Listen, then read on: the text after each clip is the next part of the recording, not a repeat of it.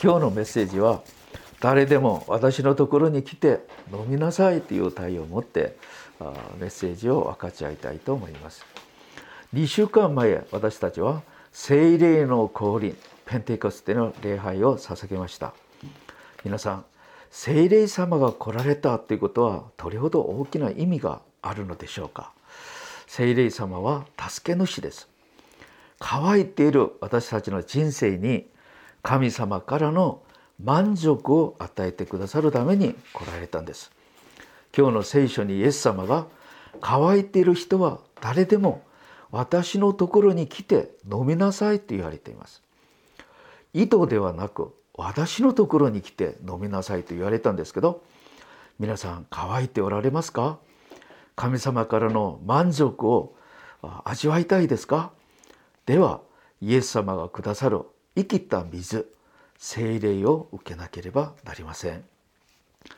私たちキリスト者は世の中の人のように世の中のもので満たそうとしてはいけません。私たちは聖霊によって完全な満足を得なければいけません。今日は聖霊によって神様がくださる満足を得るために私たちはどうすればいいのか。分かち合いたいと思います。まず一つ目です。イエス様が大声で言われたというその時の意味をまず考えていきましょう。その日は仮要祭でした。神様がイスラエルのために三つの祭りを守りなさいと言われました。出エジプト記34章23節に年に3度男子はすべて主なるイスラエルの神主の見舞いに出なければならないと言いました。ユダヤ人の三大祭り杉越の祭り五巡祭仮用祭です。杉越の祭りを除光祭と言い五巡節五巡祭を七種祭と言います。また仮用祭を取り入れの祭りという時もあります。12歳以上の男性はみんなエルサレムに登って守らなければいけなかったんです。さあこの3つの祭りを守りなさい。なぜ命令されたんでしょうか？感謝の生活も大事ですけどおのおのの祭りの深い意味を覚えさせるためだったんです。まず杉越の祭り。杉越の祭りは救いを記念することです。出中エジプト期のこの杉越の祭りは子羊の血を塗ることによってエジプトの奴隷生活から解放されたされることになり新約のイエス様の十字架の知潮によって私たちが罪とサタンの奴隷から解放された時を記念することです。杉越の祭りは救いを記念する祭りです。皆さん救いの恵みを忘れては信仰がためになります。ですから私たちを私たちもいつも覚えて感謝しなければなりません。じゃあその、えー、杉越の祭りから50日目。また新約の時代にはイエス様の十字架と復活から50日目なるこの日を五巡節五巡祭というんですけど旧約の五巡祭の時には市内山で立法をいただきました。立法によって神様と契約を結ぶようになりますけど例えば神様が安息日を守りなさいって言うなら私たちは守りますということ。それで神様とイスラエル民の間に契約を結ばれたんです。じゃあこの契約共同体の始めこれが古巡祭の意味です。新約の古巡祭は聖霊をいただいた日です。聖霊が来られて初代教会が始まった日です。皆さん教会がどんなに大切なのでしょうか？霊的な家庭です神の国のこの世におけるモデルハウスのようなものです神様は共同体を通して働くんだという意味は教会を通して働かれるんだということです。ですから教会が大事です。教会から離れた信者は家庭から離れた子供と同じです。牧者から離れた一匹の羊狼に食べられるでしょう。同じように教会から離れた信者はこの羊のように危険になるかもしれません。ですから私たちは教会中心的な信仰生活しなければいけない。これが五巡祭の大きな意味なんです。では3つ目に今日の聖書の背景であるカリオ祭です。イスラエル民がエジプトから出て40年間アラノでテント生活したことを記念して草と木でカリスマイを作って7日間外で生活しながらその時のことを思い起こして感謝する祭りです。皆さん荒野で何が一番問題だったでしょうか？食べるものもちろんそうですけどもっと問題になるのは水だったんです。荒野で水がなくなった時彼らは出エジプトの感激もなくなりモーセを殺そうとしたんです。その時モーセが神様に祈ったら神様が杖で岩を叩きなさいとして岩から水を出してくださったことがありました。ですから仮押さえの期間にはあるので水がなくて苦労した経験を生かして祭司長が毎日白アムの生贄に行って水を汲んで祭壇に注ぐ儀式を行いました。ですから毎日毎日人々は水を汲んでくる祭司たちを観光して迎えながら7日間祭りを味わいました。では2つ目ですが祭りが最も盛大に祝われる終わりの日にイエスは立ち上がって大声で言われたと言います。じゃあ何と言われたんでしょうか？ヨハネの7章37節38節です乾いている人は誰でも私のところに来て飲みなさい。私を信じる者は聖書に書いてある通り、その人のうちから生きた水が川になって流れ出るようになると言われました。じゃあ終わりの日になぜイエス様がそのように叫ばれたのでしょうか？イエス様は彼らの上乾きを見ておられたんです。華麗な祭りが彼らの上乾きを満たしてあげることができなくみんな楽しんで戻るように見えるんですけど満たされない彼らの内面を見ながら気の毒だと思って言われたでしょう。皆さん祭りを楽しむばかりで救い主に出会うことができなく上乾きが解決できなければどうなると思いますか？人々は罪を犯します。罪を犯すということは霊と魂と体の上乾きを満たそうとそのようにすることなんです。その小さいの事例として今日のヨハネの7章のこの次の8章に何が出てきますか？会員の現場で捕まった女が出てきます。イエス様が彼女に婦人用といったのを見てますと彼女は主婦だったんですね。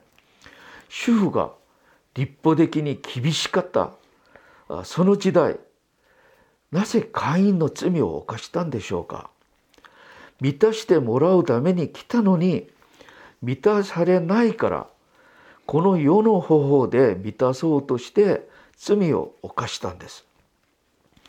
イエス様の良き牧者の心生きた水の源でですからその民たちに神様から来る孫の飲み物。孫の飲み物で彼らを満たしてあげたかったんです。体の渇きがあるなら水をたくさん飲むことができるでできます。飲む飲めば解決できますが霊魂の渇きはどのようにすれば満たされることができますか？神様から与えられる生きた水を飲まなければなりません。もう一度ヨハネ7章ヨハネの福音書7章38節39節を読んでいます。私を信じる者は聖書に書いてある通りその人の内から生きた水が川となって流れてるようになる。イエスはご自分を信じる人々が受けるようにしている聖霊について話し言われたのであると言っています。皆さん聖霊10万に対する上乾きがありますか体の欲望だけではなく霊魂霊と魂を豊かに満足してくださる聖霊の10万聖霊の10万は新約のキリスト者たちにはいくらでも許されていることなんです。救われて新たに生まれる時から聖霊様は私たちのうちに内住しておられます。ですから私たちは私たちの内から満ち溢れまた頭の上から注がれる聖霊様に対して目を覚まして聖霊によって満たされようとする渇望熱望希望を持たなければなりません。皆さん生き生きた水精霊の流れを塞ぐ最大の敵が何何だと思いますか？それは罪なんです。罪意識に煩わせる煩わされるなら天からのこの流れが詰まってしまいます。例えば四式のサムソンはナジル人でした。初めから精霊によってどれほど力強かったのか。四式中高所で見てますと精霊が望むならロバの顎の骨でペリシテの兵士千人を撃ち殺したりします。しかし違法の女と快楽に陥って罪を犯した時は体が抜かれ奴隷として転落してしまいました。ダビデも同じでした。神様の御心にかなう人としてどれほど祝福されたんでしょう。彼が願うなら神様は何でももっと与えたはずだと言っています。しかしウリアの妻バッセバとの快快楽に陥って罪を犯した時その時からダビデの全ての祝福は事実事実上終わりました。その後は家の中がダメになりました。子供を投資で戦ったり子孫たちの子孫互いに戦ったりこの戦い戦いしかないこの人この家の状況が続きます。その原因は何ですか？罪です。神様から親しいから多めに見てくださるんじゃないか。そんなことありません。いくら親しくと親しいとしても罪を犯すなら全てがためになります。アダムとエヴァが罪を犯したならエデンの園が消えてしまうことと同じです。ですから罪が怖いんです。皆さん私たちみんなには上乾きがあります。イエス様を通して精霊の充満を求めて進んでいくのか。この世を通して満たそうとして会員の女のように罪を犯してしまうのか。選択です。私たちは選択しなければなりません。では私たちは当たり前としてイエス様がくださる聖霊で満たされなければならないでしょう。世の中の誘惑この世の中に心を奪われないためには私たちは聖霊の充満イエス様によって充満になることが大事です。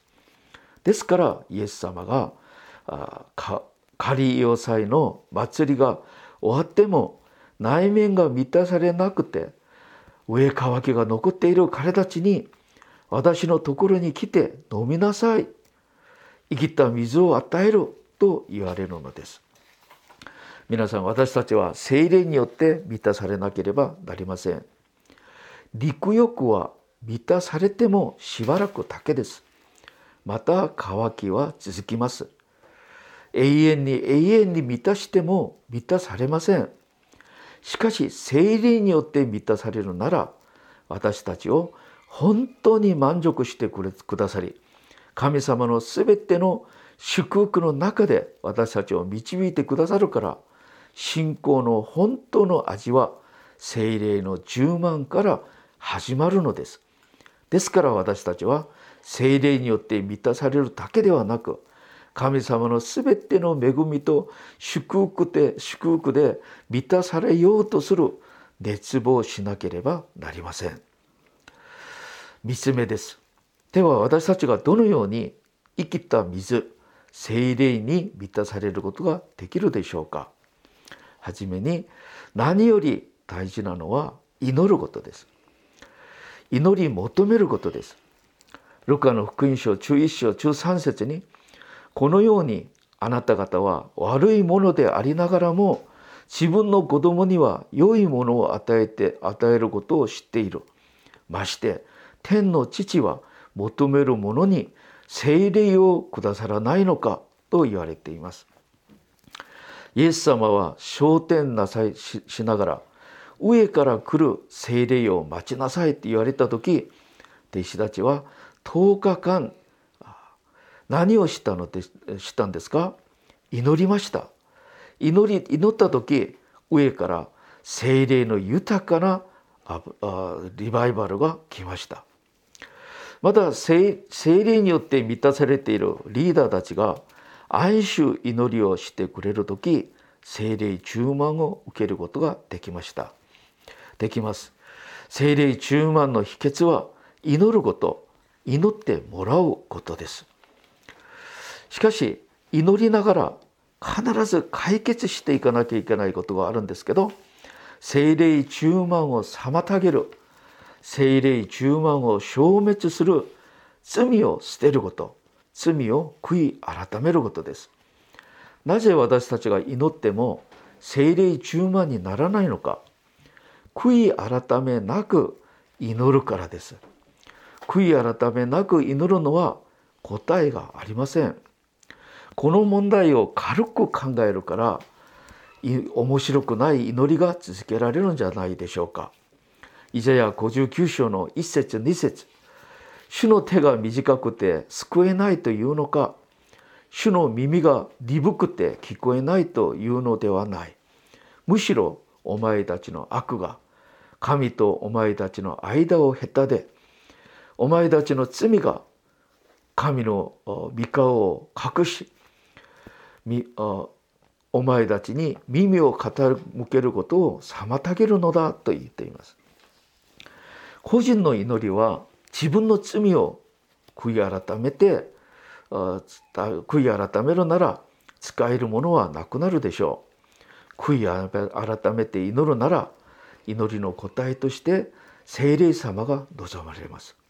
心から満ち溢れる聖霊の充満頭の上から降り注ぐ聖霊の充満を味わうことができます。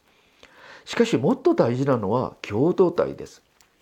神の御業は共同体の働きだと言います。神様は共同体が精霊によって満たされることを願っておられます。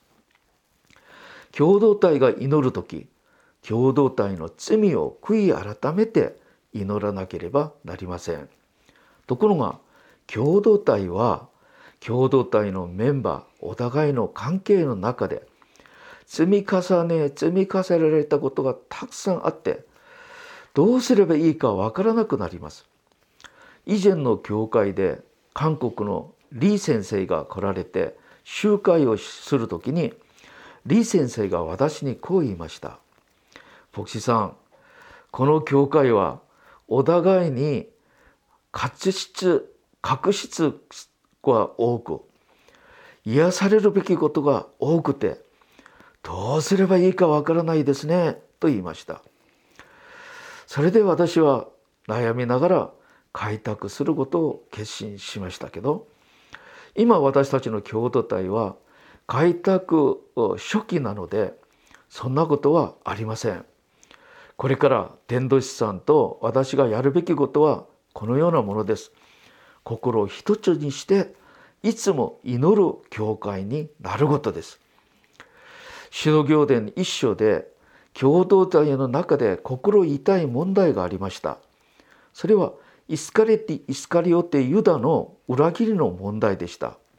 その問題をペテロが見言葉を持って解決して皆さんの心が一つになって祈ることができた時リバイバル聖霊の大きなリバイバルが来たのではありませんか？私たちもこれをうまく学んでよくできればと思います。また聖霊の中満は見言葉と関係があります。聖霊は真理の霊だと言います。聖霊様は見言葉を聞く間に見言葉を聞いて恵みを受ける間に望まれます。使徒行伝10章44節にペテロがこれらのことをなおも話し続けていると見言葉を聞いている一同の上に精霊が下ったと言います。コネリオスの家でペテロがメッセージを伝える途中精霊が降臨されたんです。どれほど強く望まれたのか。ペンテコステの時にマルコの家で来られた精霊の降臨。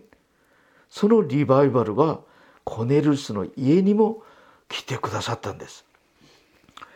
また見言葉を従う時見言葉に従う時精霊様が望まれます。イエス様はいつも神の御声を聞いて従ったからいつも精霊様が豊かに望んでくださいました。4つ目です。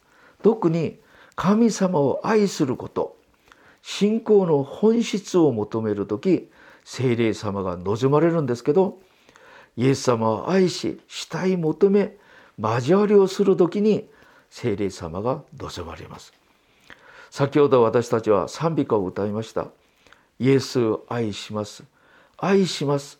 心を注ぎただあなただけ慕い求めます。皆さんこのような賛美を歌う時イエスの霊聖霊様が来られて豊かになります。ですから信仰の本質を求める時聖霊10万が成し遂げられるんですイエス様の切なる希望は誰でも私のところに来て飲みなさいということですその内面から満ち溢れる満足をくださる精霊の充満を受けることができるようにしてくださいます。じゃあそうするなら今まで私たちは信仰生活生活を考えている時にどうなんでしょうか？信仰生活の期間は何十年？長いんですけど神様がくださるこのような満足を経験されたのでしょうか？もしそのような満足を経験されていないならこれからでも精霊十万になって神様からの完全な満足をいただいてそのような立派な信仰生活ができればと思います。キリスト者の霊と魂体の完全な満足。エデンの園ではアダムとエヴァはそれを味わいました。それを新約の私たちにもくださいます。イエス様の十字架と復活を通してすでに許されていることです。その働きのために聖霊様も来られました。これからは私たちも聖霊に満たされ完全な満足を得て過ごしていきましょう。今はコロナのために非常に難しい時期です。しかし私たちキリスト者たちは聖霊十万によってコロナを乗り越えましょう。罪をいつも気をつけながらイエス様が言われた誰でも乾いているなら私のところに来て飲みなさい。飲みなさいと言われるこの御言葉を覚えいつも実践して精霊十万な私たち精霊充満な私たちの教会になりたいと思います。アメン。お祈りいたします。神様から離れた私たちの人生上乾きしかありません。それを満たそうとためにいろいろ工夫頑張りますけどなかなかできなくて苦しんでいる私たちです。精霊10万によってそれができるんだってことを今日学びました。主よ来てください。私たちに豊かな精霊の油注ぎを与えてください。イエス様の皆を通してお祈りいたします。アーメン。ありがとうございます。